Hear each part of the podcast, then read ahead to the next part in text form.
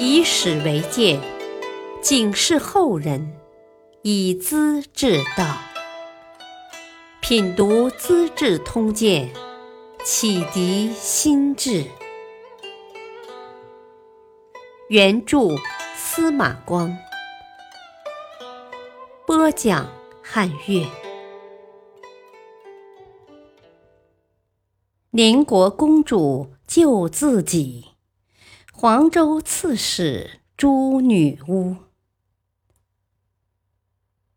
肃宗为了酬谢回纥人在平定安史之乱中的军事支援，每年送给大首领绢帛两万匹，册封为可汗，还把自己的小女儿宁国公主嫁给他，命令左仆射裴冕亲自把绢帛和公主送到边境。回纥部落住在今天的蒙古和俄罗斯贝加尔湖一带，都城在蒙古的哈尔和林，当时可以称得上是偏远之地了。在长安生活惯了的年轻公主怎么习惯呢？她想到汉朝的乌孙公主和王昭君，想到本朝的文成公主和金城公主。尤其想到父亲的一片苦心，心情才冷静下来。肃宗送他到了咸阳，老泪纵横，不忍分别。公主毅然的诀别道：“以国家大事为重，女儿万死不辞，请父皇保重。”竟头也不回，上马而去。汉中王李宇和鲜于书明是宋钦的册礼使。到了回纥牙帐，可汗穿着深红色的衣袍，端坐床榻，仪仗警卫威风十足，叫使者站在帐外。李宇也不下拜，可汗问道：“呵，我跟大唐的天子可汗一样。”同是一国之主，你是臣子，怎不下拜呀？两位册礼使同时回复：“呵呵，以前大唐天子与各国结亲，都是挑选宗室女子做公主。如今天子认为可汗有功，把亲生女儿嫁给你，恩礼特别隆重。”可汗竟然凭女婿身份向岳父表示傲慢，坐着接受册命，不觉得太失礼了吗？可汗听了，马上站起，表示歉意，恭敬地接受册命。次日，便立公主为可敦，就是皇后。整个部落都感到荣幸，宴会了许多日子。第二年，回纥可汗死了，小儿子继位。按回纥人的风俗，要宁国公主为死去的丈夫殉葬。公主可不简单，她质问那些主张殉葬的大臣：“回纥人尊重中国，才娶中国的女子为可敦。如果又坚持回纥人的风俗，何必在万里之外向中国天子求婚呢？”把大臣们问得无话可答，才逃脱了这场愚昧残忍的杀身之祸。大臣们也要公主有所表示，用刀子在脸上划出血痕，悲哀哭泣，在尸体周围转七圈，才算尽了回纥人的一般丧礼。不久，因为没生儿子，公主就主动要求回国了。肃宗继位之后，开始迷信神仙鬼怪。宰相王宇正是一位装神弄鬼的高手。肃宗生了病，王宇说是山川鬼神在找他的麻烦，要派人到各地的名山大川去祭祀，才能攘灾解惑。肃宗派出一批太监和女巫。乘着一车分道出发，女巫是些什么人？这些女人本来不识字，或是乡下的游手好闲之辈，或是城市的无所事事者，皆因各种机缘学得一些鬼画桃符的手法，会念几句谁也听不懂的咒语，察言观色，欺骗一些迷糊不清的人，说是能治病。这一回倒被肃宗派来做了差事。这支女巫和太监的混合队伍，所到之处是天子的威风，烦扰地方，贪财受贿，什么事也干得出来。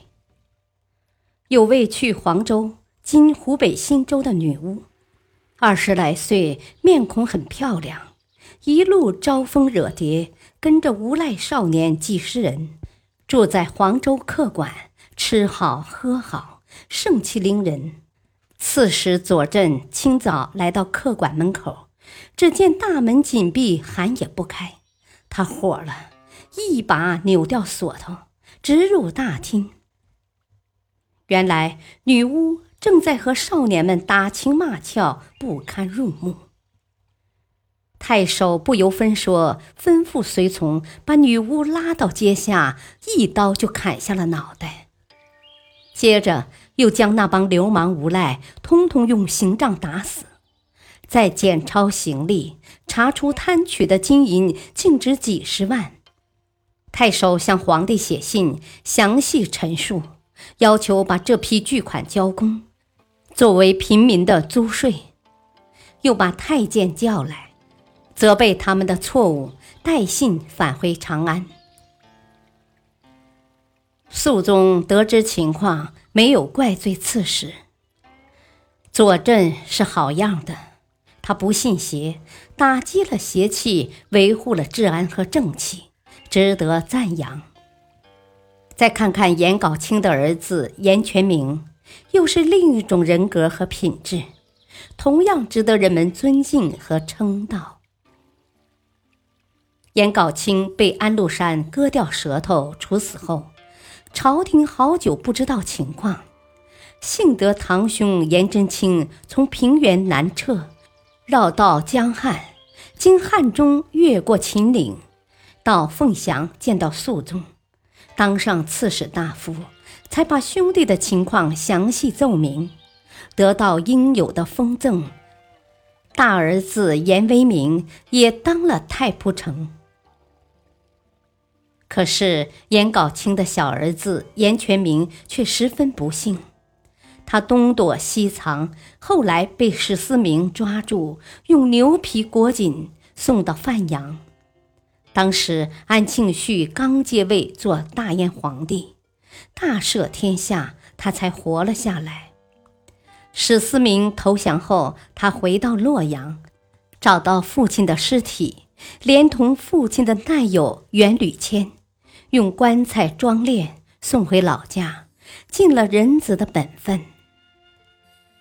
严全明在流落河北时，他的姑母、表妹和子女都流散了。后来，伯父严真卿当了蒲州刺史，叫他去河北寻找。严全明一路访问，一路哭，路人十分同情，到处传扬，消息不胫而走。终于找到了亲人的下落，但是他们都已卖到富人家里当奴仆，需要赎身钱。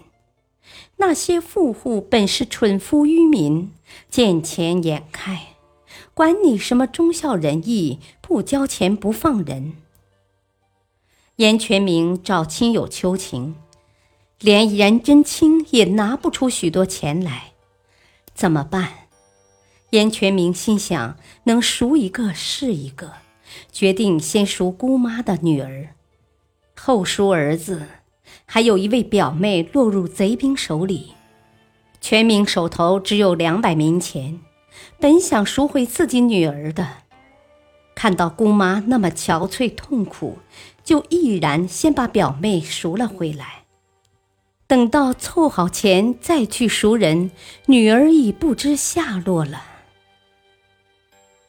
全明对父亲的故人也是同样深情。他访问到袁吕谦的妻子，也用钱赎回，前后共赎回五十几户，三百多人，把他们养在家里，如同亲戚一样对待。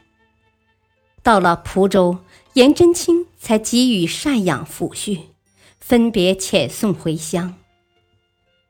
袁吕谦的妻子疑心丈夫的衣亲棺木会不会比搞清差些，要开棺查看，结果发现完全一样，这才惭愧地向全民表示感谢。严全明真正是仁者心肠啊，无愧为严杲清的儿子。感谢收听。下期播讲史思明燕京称帝，李光弼河阳交兵。敬请收听，再会。